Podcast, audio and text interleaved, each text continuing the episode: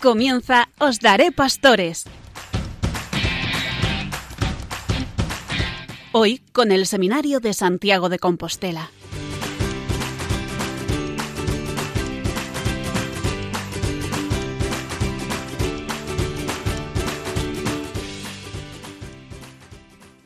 Muy buenas noches tengan todos ustedes oyentes de Radio María.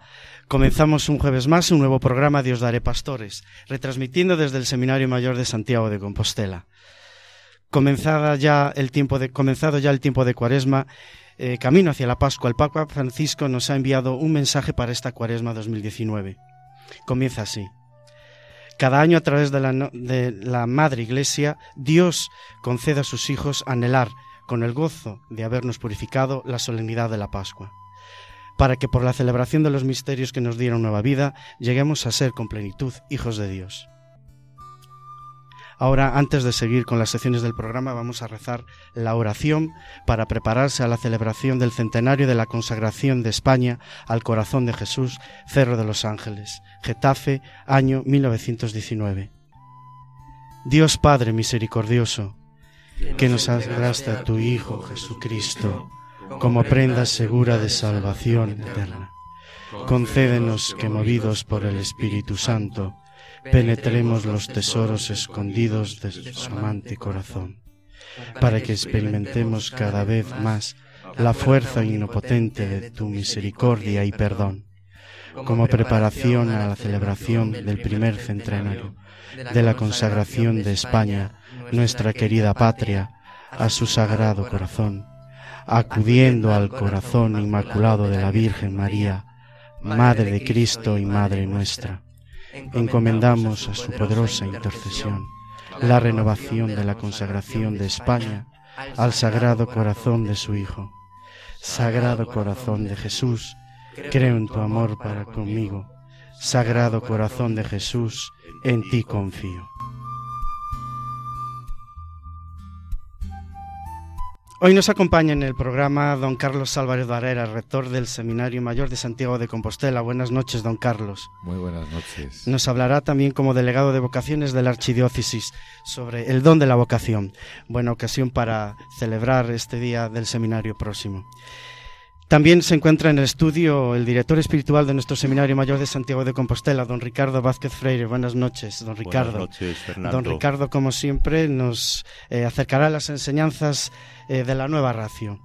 Además, como estamos y como ustedes seguro que reconocerán, acompañados de un equipo colaborador de seminaristas de este Seminario Mayor de Santiago de Compostela, que eh, habitualmente, y como ustedes saben, nos traen esas distintas secciones y que paso brevemente a saludar así ¿eh? a mi izquierda.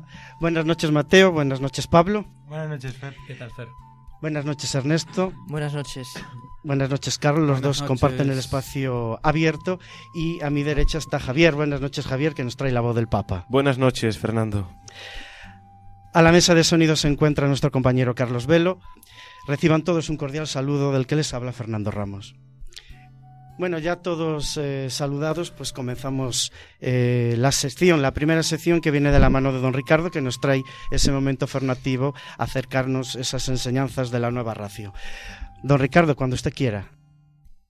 Bueno, pues el, el último programa, el mes pasado, nos quedábamos en los inicios del capítulo cuarto de este documento, que es el plan de formación de la Iglesia para los candidatos al sacerdocio y para luego los sacerdotes en su formación permanente. Entonces, fijaos que en el capítulo cuarto se nos habla de que esa formación es, en primer lugar, formación inicial hasta la ordenación y luego eh, formación permanente una vez que el candidato ha sido ordenado. Y va a ir describiendo este capítulo, pues en primer lugar, las diversas fases, las diversas etapas de la formación inicial, o sea, la formación en el seminario. Y el documento distingue cuatro grandes etapas formativas en la vida del seminarista antes de llegar a la ordenación. En primer lugar, la etapa propedéutica. Segundo, la etapa de los estudios filosóficos, también llamada etapa discipular. Tercer lugar, la etapa de los estudios teológicos, llamada también configuradora, y la etapa pastoral, que es la cuarta etapa, etapa pastoral o de síntesis vocacional. Cada una de estas etapas, nos dice el documento de formación de la Iglesia, la ratio, cada una de ellas pone una mayor atención sobre un aspecto formativo, pero en realidad todos ellos están presentes constantemente en el camino del seminarista, en el itinerario formativo del seminarista. Pero bueno, en cada etapa pues se marca más algún aspecto. La ratio deja claro que el logro de los objetivos formativos de cada etapa no depende necesariamente del tiempo transcurrido ni de los estudios aprobados, sino que tiene que haber pues un crecimiento, una formación, una madurez integral. También lo vemos a veces en las parroquias que a veces marcamos unos años de preparación para un sacramento, dos años para la comunión o dos años para la confirmación. Y a veces la madurez no es solo cuestión de tiempo, ¿no? Pues cada persona tiene su dinamismo, tiene su desarrollo, tiene su proceso de maduración. Y también con, con las vocaciones pasa lo mismo, ¿no? Por eso dice la ratio, ojo, que no es cuestión solo de haber cumplido unos años. Realmente los formadores han de hacer una evaluación integral del seminarista, teniendo en cuenta todas las dimensiones de la formación. ¿Y qué se espera del seminarista? Pues se espera docilidad, se espera una revisión constante de la propia vida, se espera una disponibilidad para dejarse ayudar, corregir, se espera que vaya correspondiendo cada vez más, cada vez mejor a los impulsos de la gracia. Pues todo el proceso del seminario pues está bajo la acción de la gracia. El seminarista está cooperando, secundando, colaborando, pero Dios es el que lleva la iniciativa en la vida espiritual siempre, en la vida espiritual de todo, de todo cristiano y también en el camino vocacional. Pero hay que ver que realmente el seminarista está respondiendo con generosidad y está de verdad pues siendo permeable, siendo dócil, siendo pues eso receptivo a la gracia de Dios y se van manifestando en él una serie de, de signos, de frutos, ¿no? Entonces vamos a ver algo sobre la etapa propedéutica. La etapa propedéutica es una etapa que ahora pues, está ya imponiéndose de manera obligatoria a los seminarios. Es una etapa introductoria. Debe durar al menos un año y quizá hasta dos. ¿Y cuál es el objetivo? Discernir la conveniencia o no de que el seminarista siga adelante en su vocación, continúe la formación sacerdotal. Y hoy esta etapa se está imponiendo como algo indispensable porque muchas veces llegan a los seminarios candidatos que tienen una fundamentación cristiana insuficiente y a veces con unas ideas poco claras sobre lo que es la vocación sacerdotal y que no han discernido suficientemente por lo que es su, su vocación. Por eso es importante la etapa propedéutica. Ella pretende, por un lado, asentar bases sólidas para la vida espiritual del seminarista, favorecer un mejor conocimiento de sí que le ayude en su discernimiento y, pues eso, ver si realmente esta persona que ha ingresado al seminario, que ha manifestado su deseo de seguir la vocación sacerdotal, realmente pues ahí hay una vocación verdadera. Dentro de la etapa propedéutica se incluyen como contenidos formativos, por ejemplo, el tema de la iniciación a la oración. Es importante esta, esta cuestión, iniciación a la oración, tanto a la vida sacramental, como al rezo de la liturgia de las horas, como adquirir una familiaridad con la palabra de Dios, a vivir pues lo que es el silencio como un hábito en la vida espiritual, a ejercitarse la oración mental, la lectura espiritual, los otros medios que van a conducir al seminarista a poder ir creciendo en su vida de seguimiento de Cristo. También esta etapa propedéutica pues es conveniente el estudio del catecismo de la Iglesia Católica, el seminarista alcance un primer conocimiento sintético de lo que es la doctrina cristiana. Porque a veces también hoy la gente llega al seminario pues quizá fallándole muchos eh, fundamentos también doctrinales, ¿no? También en esta etapa propedéutica se habla de tener ciertas experiencias pastorales en parroquias, en actividades caritativas, campos de trabajo, en los cuales el seminarista aprenda a desarrollar una dinámica de donación, de entrega de la vida, ¿no? Porque el sacerdote está llamado pues a vivir dándose, a vivir entregándose. Y ya desde los inicios del seminario eso tiene que irse cultivando.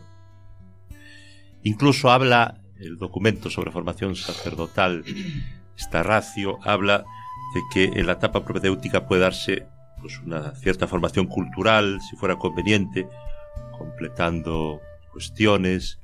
A veces es bueno, por ejemplo, tener una cierta iniciación al cristianismo, una iniciación a la historia de la Iglesia o pues, otro tipo de conocimientos importantes.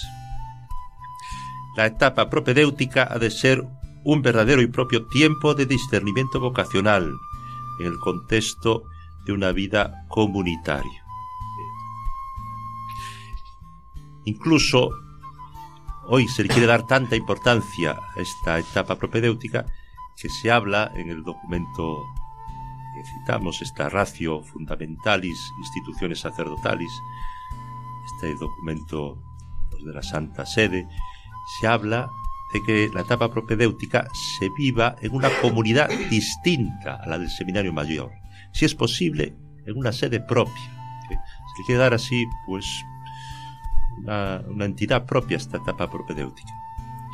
Incluso ha de contar con formadores propios que procuren esa buena formación cristiana de los candidatos y realicen una serie, una seria selección pues de los que luego van a continuar ya formándose en el seminario mayor en las etapas siguientes. Y luego podemos entrar un poco también en la etapa siguiente. Después de la etapa propedéutica, tenemos la etapa de los estudios filosóficos, también llamada etapa discipular. ¿Quién es discípulo? Dice el número 61 de la Ratio Fundamentalis. Discípulo es aquel que ha sido llamado por el Señor a estar con Él, a seguirlo, a convertirse en misionero del Evangelio. O sea que lo propio del discípulo es haber recibido esa llamada de Jesús, a estar con Él, a vivir en una relación de amistad con Él, a tener una intimidad de vida con el Señor, a permanecer con Él, y en este permanecer con Él, dejarse transformar por Él para poder ser un día testigo de su amor ante el mundo. El discipulado realmente abarca toda la vida del que ha sido llamado al sacerdocio, y el sacerdote continúa siendo discípulo. ¿okay? Ser pastor, va a ser maestro, pero no deja de ser discípulo. Pero en esta etapa de los estudios filosóficos, esta etapa discipular, se insiste más en este tema del discipulado, se insiste más pues, en esta cuestión de pues, ir asumiendo las características propias del discípulo de Jesús. Se de una manera más enérgica en que el seminarista se arraigue profundamente en la adhesión personal a Cristo, en la identificación con Cristo, en el seguimiento de Cristo.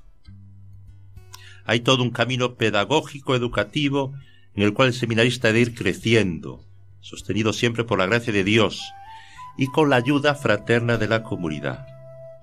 Y esta etapa se dice que ha de durar al menos dos años. Además de adquirir una sólida identidad discipular, el seminarista ha de adquirir también una formación intelectual sólida pues en esta etapa, sobre todo, son estudios en ciencias humanas, en filosofía. Estos conocimientos le permitirán al seminarista luego afrontar los estudios teológicos propios de la siguiente etapa. al finalizar la etapa discipular y de estudios filosóficos, es cuando el seminarista ha debido alcanzar una madurez humana y espiritual que le permita dar el salto a la siguiente etapa. Y normalmente ahí tiene lugar lo que se llama el rito de admisión a las sagradas órdenes. El rito de admisión a las sagradas órdenes pues es como un momento de paso, ahí hay un discernimiento, ahí se tiene que ver que el seminarista pues ha asumido esa identidad de discípulo, está arraigado en Cristo, hay que ver que hay unas motivaciones adecuadas, hay unas actitudes, hay unas, unas dotes por los cuales pues eso, tenemos garantía de que hay una auténtica vocación y hay pues esa, esa capacidad de poder seguir el, proceso formativo, ¿no? O sea que ahí viene ese momento de paso, viene ese momento cual se recibe el rito de admisión a las sagradas órdenes, porque ya se supone que ahí ha habido un suficiente discernimiento para decir que la persona ya puede ir decidida, puede continuar con su camino hacia lo que un día será la ordenación sacerdotal. La recepción del rito de admisión es pues un paso muy importante que implica pues ya un primer discernimiento serio y ahí la Iglesia de alguna manera confirma la autenticidad de la vocación del candidato y la Iglesia pues le abre las puertas para que continúe para adelante en el camino de la vocación con vistas a ser un día ordenado. El rito también supone por parte del seminarista pues un, es un reafirmarse su vocación, un renovar su respuesta afirmativa a la llamada del Señor. Ahí se muestra la disponibilidad del candidato para ir completando el proceso formativo que lo conducirá hasta la ordenación primero diaconal y luego presbiteral. Yo creo que hasta aquí podemos quedar aquí. Ya el siguiente programa nos quedará la etapa configuradora, la etapa configuradora de estudios teológicos y ya la última etapa pastoral para el próximo programa. Pues muchas gracias, don Ricardo. Bueno, don Ricardo, gracias por venir a, los estudios aquí del Seminario Mayor, porque aparte de ser el director espiritual de este seminario, pues él también tiene parroquias en su encargo y ha venido toda prisa y creo que está sin cenar. Bueno, pues ahora ya puede cenar tranquilo. gracias. Dejado el momento formativo que vino de, de parte del director espiritual del Santiago del Seminario Mayor de Santiago don Ricardo Vázquez Freire, pues llega eh, bueno, los momentos son todos divertidos, pero esto no especialmente porque nos trae música y la música es el lenguaje universal. Y aquí tengo a mi izquierda al dúo, al dúo eh, de, mm, ¿cómo podemos llamarlo? Música vocacional. Bueno, Mateo y Pablo que como siempre nos traen esta canción que muchas veces a simple vista pues parece que no tiene eh, ese toque de espiritualidad, pero que ellos lo saben sacar muy bien. Buenas noches Pablo, buenas noches Mateo. buenas noches. Nada, muy bien. Bueno, pues cuando queráis nos deleitáis con ese directo. Muy bien, pues empezamos ya.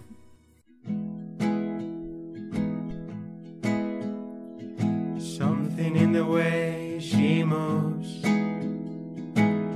attracts me like no Something in the way she goes me. I don't want to leave her now.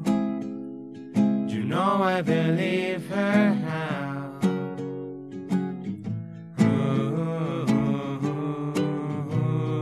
somewhere in her smile she knows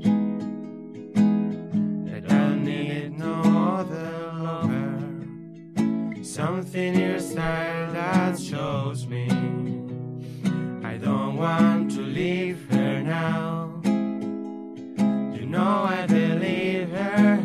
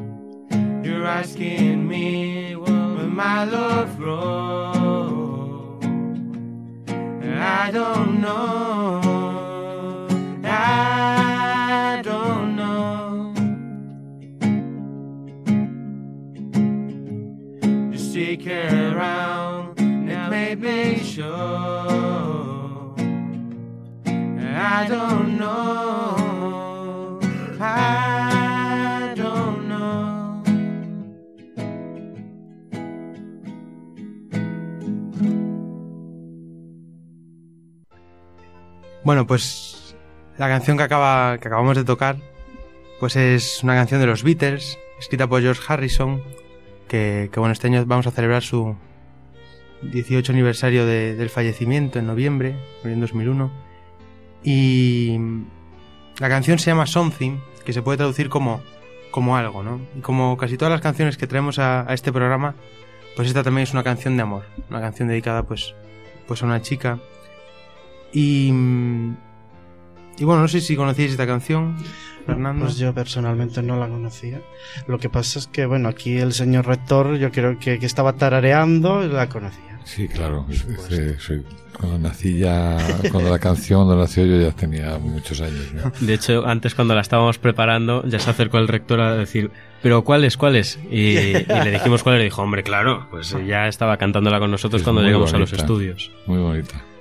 Pues eh, para hacerse una idea más o menos general de la canción, algunas... La idea general es que George Harrison le canta una chica que tiene algo que no sabe explicar, ¿no? Pues una sonrisa que no puede dejar de mirar, una, algo que no sabe explicar de ella, ¿no? Una chica que, que desconcierta y, al mismo tiempo atrae. Una canción muy bonita. Y, y yo que quería, llevaba tiempo buscando una canción de los Beatles, que es un grupo que me encanta, para, mm, para traerla aquí al programa. Y bueno, decidí esta y buscándole, intentando buscar así, pues ese sentido que, que intentamos buscar. Me acordaba de la historia de un, de un sacerdote amigo mío, que se acaba de ordenar hace poco. Y, y bueno, lo mandaron a una ciudad y antes de que tuviese así, pues un destino fijo, él decidió ir por las mañanas a, a confesar a una, a una parroquia. Y, y de repente se dio cuenta de que una chica todos los días de lunes a viernes llegaba a la parroquia, se iba, eh, se ponía delante del sagrario, se quedaba unos minutos y después se iba. Y claro, al sacerdote le sorprendió, pues, una porque una, una chica joven. Y lo que más le sorprendió es que llevaba un, un velo que le cubría la cabeza. Un velo, pues, que lleva los practicantes de la religión eh, musulmana. Y entonces él, pues, siguió viéndola día tras día, no faltaba de lunes a viernes, todos los días a la misma hora. Y, el último día que, que iba a ir este, este sacerdote amigo mío a, a la parroquia, se iba a despedir del párroco, iba a confesar esa mañana y después ya se iba. En el momento que salía del confesionario, la chica se acercó y le pregunta, señalando al, al sagrario, le pregunta, perdona, ¿y esa caja que brilla qué es? Entonces sacerdote se quedó, claro, se quedó diciendo, pero llevas viniendo aquí al menos un año o más. Y todos los días a la misma hora y te quedas rezando o no te quedas delante del sagrario. Entonces le explicó, bueno, pues esa caja se llama sagrario y dentro está Dios. Entonces la chica se quedó asombrada y dice, yo, yo es que soy musulmana. Mi familia es musulmana. Yo no practico mucho, pero, pero soy musulmana, no sé de qué país. Estoy estudiando aquí y, y lo que sé es que cuando entro en la iglesia, llego al sagrario, yo me siento distinta, yo me siento mejor, yo me siento cambiada, puedo dejar, no sé, no sé qué siento, siento algo, ¿no? Y entonces a mí ese sentir algo que muchos de nosotros hemos sentido, lo hemos sentido estando delante del sagrario y si avanzando un poco pues en nuestra vida de oración, nuestra vida de piedad, se siente en muchos momentos del día. Ese algo que sentimos, eso que no sabemos explicar, tiene un nombre, ¿no? Y ese nombre es el amor de Dios, ¿no? muchas veces con la, en la actualidad en que vivimos parece que tenemos como miedo a, ponerle nombre, ¿no? Y parece que es mejor decir otros nombres que están, están mal puestos, ¿no? Como, pues, magia que fluye, energía, reiki, o no sé. Pero, pero no tenemos que tener miedo a decir lo que es, ¿no? Y lo que es tiene, tiene palabra, ¿no? Que es amor de Dios, ¿no? Amor de un Dios vivo que está en el sagrario, amor de un Dios crucificado que está en el sagrario, ¿no? Entonces, bueno, con esta pequeña reflexión, con esta pequeña canción, os invito a que no nos pase como a George Harrison, ¿no? Que no sepamos decir qué es eso que sentimos, sino que sepamos decir con valentía y con orgullo que es el amor de Dios, ¿no? Y, y no solo decirlo, sino también vivirlo, ¿no? Somos cristianos, somos hijos de Dios. Y, y nada, hasta aquí. Muchas gracias. Pues muchas gracias a vosotros dos, gracias la canción preciosísima, el tema preciosísimo, vosotros lo habéis cantado, lo habéis interpretado fabulosamente. Bueno, yo creo que estos chicos nos lo van a llevar a la competencia, tenemos que amarrarlos bien porque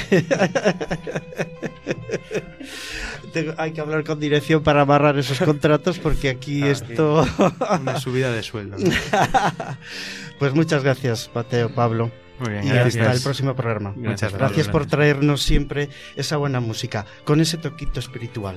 Después de que nuestros compañeros nos hayan traído este, eh, este, esta buena música que han interpretado fabulosamente, pues eh, nos acercamos a la voz del Papa, que viene de la mano de Javier. Buenas noches, Javier. ¿Qué tal la semana? Buenas noches, Fernando. bueno, pues la semana con, con novedades, ¿no? Ahora, bueno, referido al Papa, pues que hace unos días estuvo de, ni- de aniversario de su de su elección como, como sumo pontífice, ¿no? Como romano pontífice. Como diría él, en su sexto aniversario de nuestro pontificado. y volviendo a las catequesis, retomando de nuevo las catequesis del Papa Francisco sobre la misa, Hoy nos centramos eh, en el acto penitencial. Nos decía él que este acto penitencial que, hacemos en la misa, pues es una acción muy sobria y muy sencilla, pero favorece la actitud con la que nos disponemos a celebrar dignamente los santos misterios, reconociendo que somos pecadores delante de Dios y también delante de los hermanos. Quien es consciente de las propias miserias y baja los ojos con humildad, siente posarse sobre sí la mirada misericordiosa de Dios, porque también sólo el que sabe reconocer los errores recibe la comprensión y el perdón de los otros. Cada uno confiesa que ha pecado de pensamiento, de palabra, de obra y de omisión. Sí, también de omisión, decía el Papa, por haber dejado de hacer el bien que podía hacer. A menudo, dice el Santo Padre, nos sentimos buenos por no hacer mal a nadie. Pero esto solo no basta, es necesario elegir hacer el bien para dar testimonio de que somos discípulos de Jesús. Las palabras que decimos en este acto penitencial con la boca van acompañadas del gesto de, golpearse el pecho, reconociendo así que he pecado por mi culpa y no por la culpa de otros. La Sagrada Escritura nos ofrece luminosos ejemplos de figuras penitentes que volviendo a sí mismos después de haber cometido el pecado, encuentran la valentía de quitar la máscara y abrirse a la gracia que renueva el corazón. Pensemos en el rey David y en el salmo Misericordia, Dios mío, por tu bondad, por tu inmensa compasión, borra mi culpa. Pensemos en el hijo pródigo que vuelve donde su padre, o en la invocación del publicano, ten compasión de mí que soy pecador. Pensemos también, por ejemplo, en San Pedro, en Zaqueo, en la mujer samaritana. Todo ello nos muestra, nos decía Francisco, que medirse con la fragilidad de la arcilla de la que estamos hechos es una experiencia que nos fortalece, nos hace ver nuestra debilidad, nos abre el corazón a invocar la misericordia divina que transforma y sobre todo que convierte. Pues muchas gracias, Javier, por acercarnos otra vez eh, la voz del Papa. Como sabes, Que- es un placer estar aquí con vosotros. Gracias por venir y colaborar aquí en Os Daré Pastores en Radio María.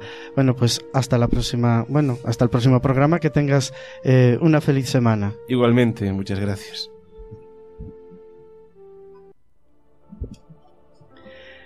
Javier nos acaba de traer la voz del Papa y continuamos con el espacio abierto dividido entre Ernesto y Carlos. Carlos, buenas noches. Buenas noches, Fernando. Bueno, pues hoy creo que nos tienes, nos vas a hablar eh, de un venerable de la Iglesia Católica. De un venerable de la Iglesia Católica y fundador ¿eh? del Instituto de las Hijas de Natividad de María, que también nos acompañan en esta santa casa y también nos sirven y todo. Estamos, como bien sabes, felices. Entonces ¿Cómo quiero no? transmitirlo también desde aquí. Bueno, vamos a hacer una breve biografía de don Baltasar Pardar Vidal, precisamente eh, colaborador de esta archidiócesis durante unos años. y empezamos así. Bueno, pues don Baltasar Pardar Vidal nace en la parroquia de Santa Cristina de Fecha, a Coruña, en el año 1886. Y como dijimos, bueno, fue fu- fundador de las escuelas de la Grande Obra de Atocha y del Instituto Secular Hijas de la Natividad de María. Don Baltasar nació en el seno de una familia humilde de campesinos, basada en los tradicionales valores cristianos, vividos con una fe sencilla, sólida, al estilo de las buenas familias piadosas de la época. Su madre fue la responsable de la educación de sus primeros años. Del amor de ésta a los valores religiosos, aprendió a hacer de los mismos el centro y el orgullo de su vida. Decía de ella, fue mi primera maestra, que sin saber leer me ha enseñado una ciencia que en ningún libro he podido hallar. Al calor de este hogar nació su vocación sacerdotal, y ayudado por su familia y por su párroco, ingresó en el Seminario de Santiago de Compostela en el año 1900. Diez años más tarde es ordenado sacerdote. Ante este acontecimiento y consciente de la despropor- desproporción esencial entre las exigencias del, del Dios grande y la fragilidad humana, escribe en el día de su ordenación. Yo también madrugué y me dirigí al sagrario, donde postrado me entregué al Señor como un niño que se ve ante algo muy grande que le asombra y no sabe qué decir, sino creer y confiar en él. En su labor pastoral como sacerdote, descubrirá el valor del trabajo en equipo y su vocación por el catecismo. En el año 1913, cuando es nombrado coadjutor de la parroquia de San Nicolás de La Coruña, en la que existe una pequeña capilla dedicada a la Virgen de Atocha, cita en el barrio del mismo nombre, populoso y marginal en aquella primera mitad del siglo XX. Allí había el catecismo de niñas, y allí fue enviado este joven sacerdote. Se entrega en cuerpo y alma a la labor catequística de este barrio. Allí descubre la miseria material y moral en que se hallaban sumidos gran parte de sus habitantes, especialmente sensible a la condición de la mujer menospreciada y relegada a un segundo plano. Corrían tiempos difíciles en España, y al verse inmerso en aquel barrio, vio la necesidad de hacer algo por aquellos niños. Faltaban las cosas más esenciales, alimento de pan, de cultura, de valores. Es así como comienza a concebir lo que sería la grande obra.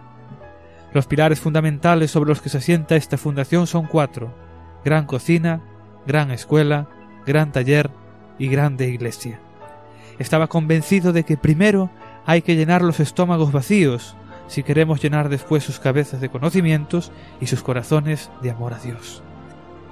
Llama grande a su obra porque es de los niños y de los pobres, porque surgi- surgió de la nada para remediar las grandes necesidades del barrio y porque es de Dios.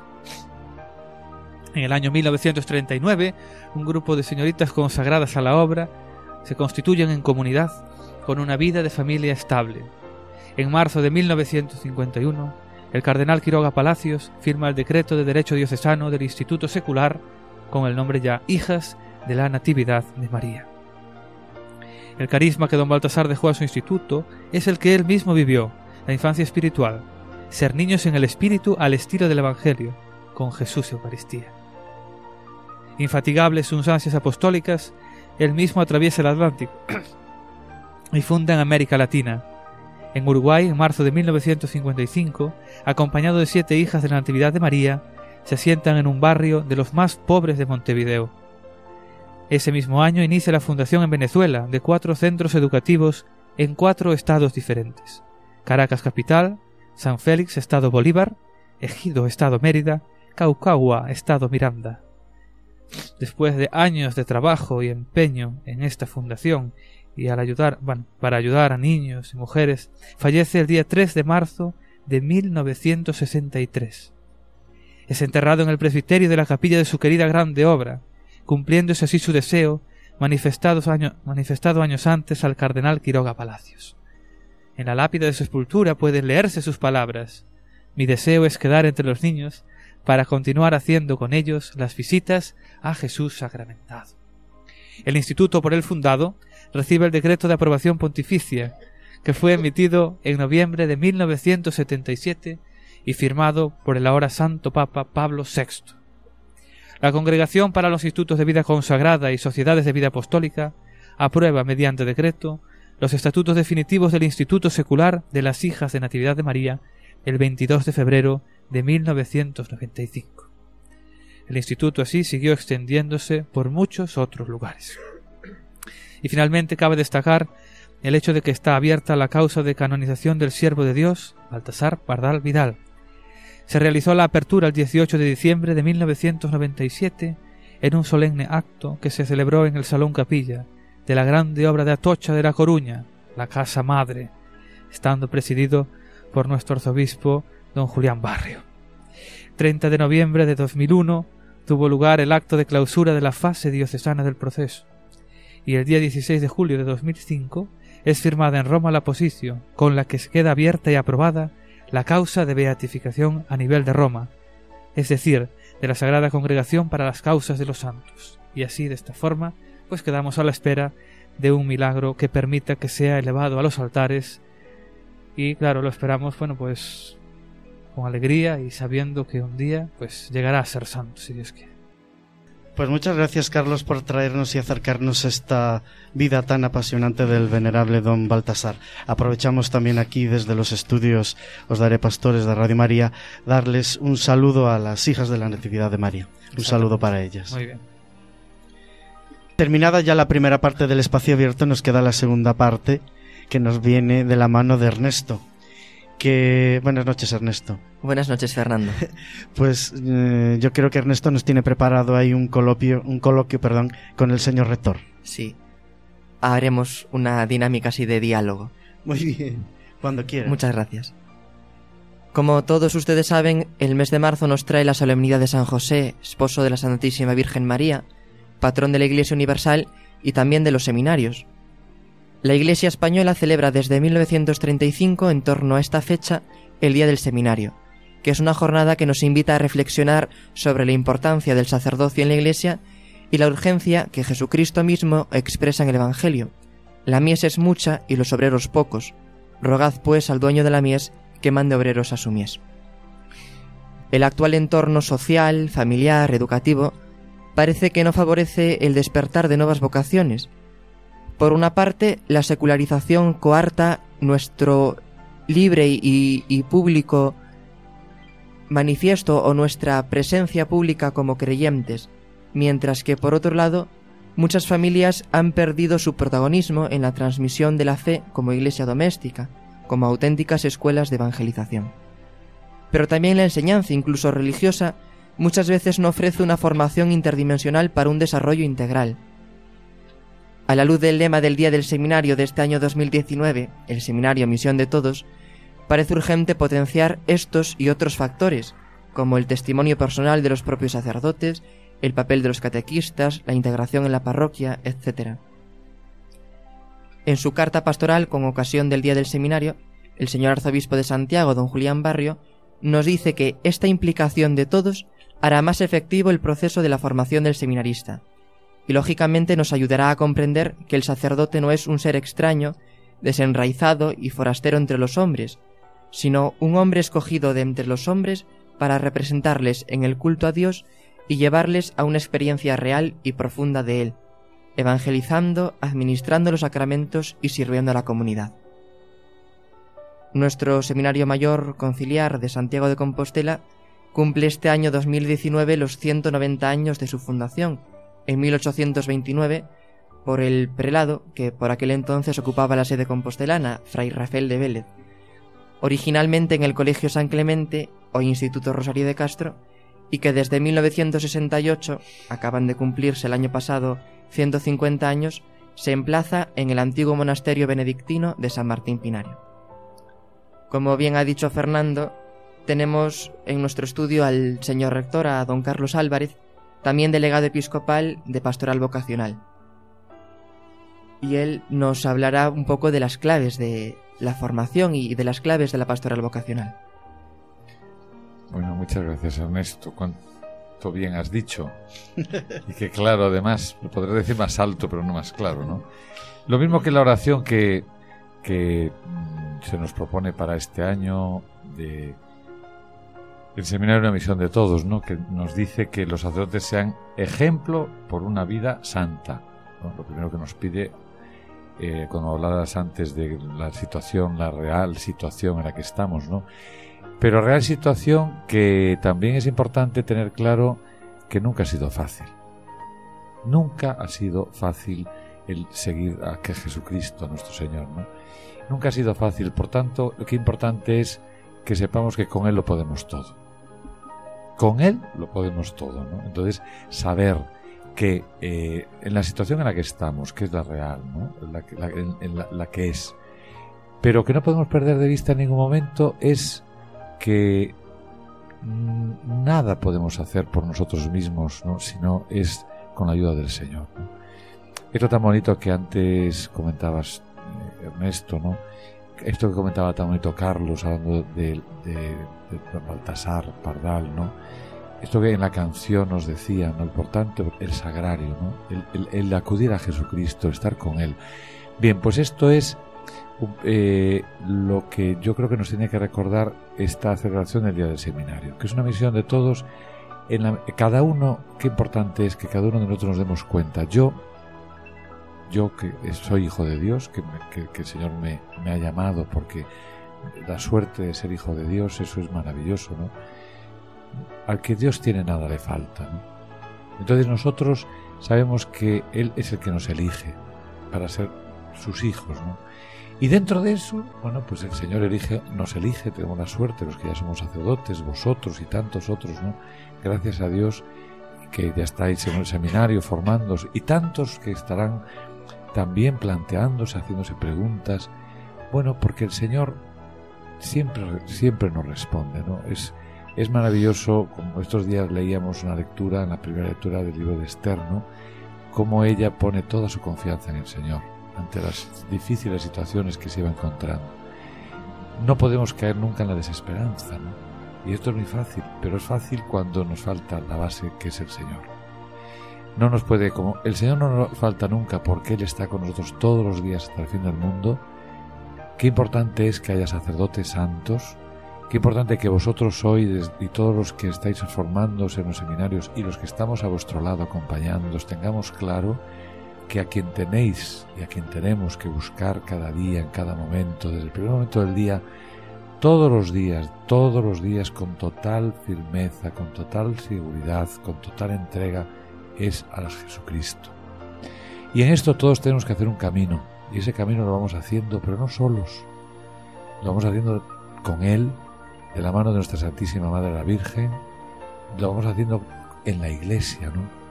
La iglesia que nos da, nos da a todos, nos ha dado la oportunidad de formarnos en su momento para estar hoy siendo sacerdotes, pero lo da a vosotros hoy la iglesia madre nuestra, Santa Madre nuestra, ¿no? Que, que, es la que nos acoge, que es la que os está poniendo a vuestro alcance todos los medios necesarios para que de verdad seáis, seáis y seamos todos responsables. Pero qué alegría ¿eh? el saber que no nos falta este corazón de Jesús en esa oración tan maravillosa que rezábamos al principio, ¿no? Que tiene que ser tu corazón y el mío, y el corazón de cada cristiano, el corazón de cada familia. Pues nuestra labor tan bonita de decir, Señor, están como ovejas sin pastor. Pues que nosotros tenemos que ser ese buen pastor. Y el buen pastor que, que, que su corazón está realmente eh, palpitando con el corazón de Cristo. Y esto tenemos que ir todos los días. Y como decía también Javier, hablando de, la, de las catequesis del Santo Padre, del- de cuando hacemos, decimos, yo confieso, yo. ¿Quién de nosotros podemos decir al final del día, pues que todo lo hemos hecho mal? No, pero tampoco lo hemos hecho todo bien, tampoco. Tenemos que hacer un examen sincero, con rectitud de intención y sabiendo que solos no podemos. Sin ti no puedo hacer nada. Sin me nil fa- po- potestis facere, ¿no? Dice el Señor. Sin mí no podéis hacer nada. Y esto es muy importante que lo tengamos claro. Por tanto, con Él lo podemos todo. El desánimo, cuidado, el desaliento, el bueno ver que muchas veces esperamos el fruto, pero miremos al crucificado, ¿no? Miremosle a Él en la cruz, que parecía que todo había terminado ahí, pues no. Pero tu camino, mi camino, aquello tan bonito que San Juan Pablo II dice en la canonización de, de San Pío de Pietrelcina, ¿no?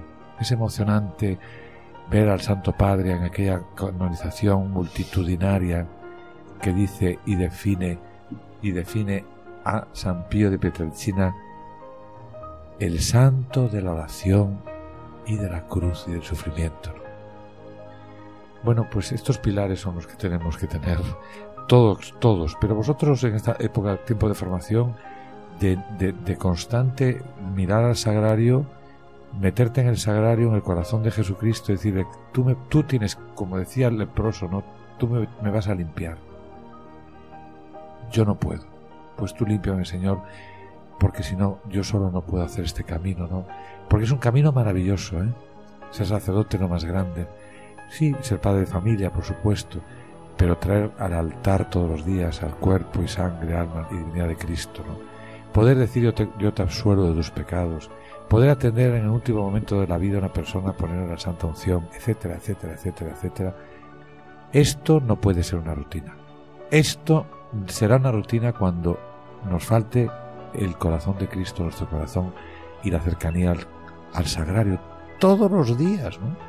Y el rosario y estar, bueno, pues con un corazón piadoso, devoto, pero, pero, pero real, ¿no? ¿Y quién no tenemos que mejorar todos los días? Pues con él lo podemos, ¿sabéis? Muchas gracias, don Carlos. Es maravilloso porque también nos decía, nos hablaba Javier del acto penitencial de la misa y de esa necesidad que tenemos todos de reconocernos pecadores y de pedir perdón que nos acaba de hablar ahora don Carlos. Y yo hace poco tiempo me encontré con una frase de San Manuel González que dice que un cura que está sentado todos los días en su confesionario, aunque no acuda nadie, resucita la parroquia más muerta que haya en el mundo. Yo creo que esto es un pensamiento muy bonito para, para considerar y también, pues, con esta intención del día del seminario de valorar y de reconocer la importancia del sacerdocio ministerial en la Iglesia, pues para que lo consideremos y lo meditemos todos. Cerramos esta sección de espacio abierto, pues acogiéndonos a la intercesión de nuestro glorioso patriarca San José, pidiéndole por todos los seminaristas, por nuestros formadores y por todos aquellos que nos acompañan en nuestra formación, para que podamos configurarnos cada día más con Cristo, como nos decía ahora don Carlos, y aprendamos a ser los fieles administradores de los misterios de Dios y los buenos pastores según su corazón. Pues gracias Ernesto por tu espacio abierto, gracias también al, al señor rector por, por, su reflexión. Y bueno, pues llegados en este momento de la noche tenemos que, que despedirnos, ponemos eh, fin a otra edición de Os Daré Pastores. Muchas gracias por su fidelidad, gracias a los invitados de esta noche.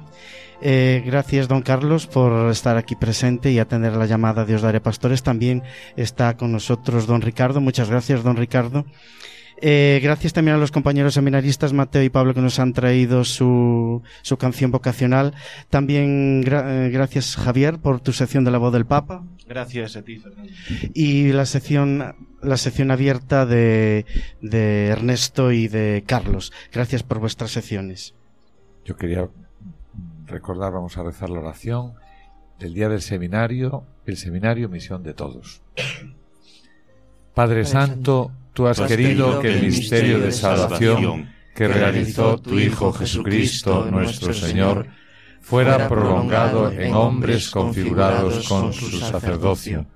Haz que en toda la Iglesia se despierte el deseo de que muchos sean llamados a tu servicio, que los sacerdotes sean ejemplo por una vida santa, que la vida consagrada sea testigo de tu inefable amor, que las familias sean escuela de discernimiento.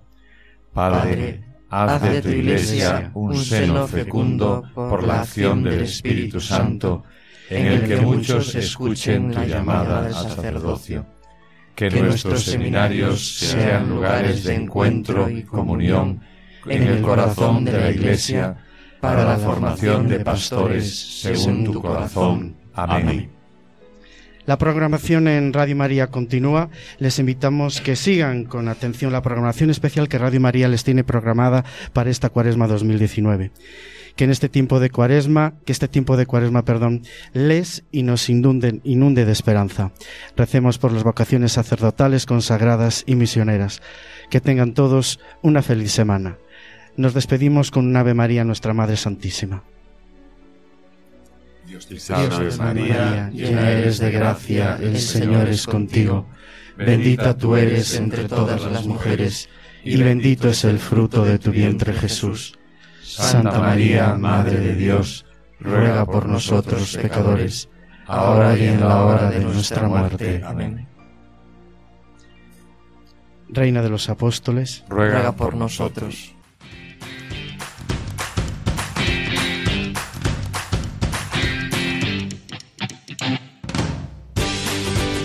Así concluye Os Daré Pastores, hoy con el Seminario de Santiago de Compostela.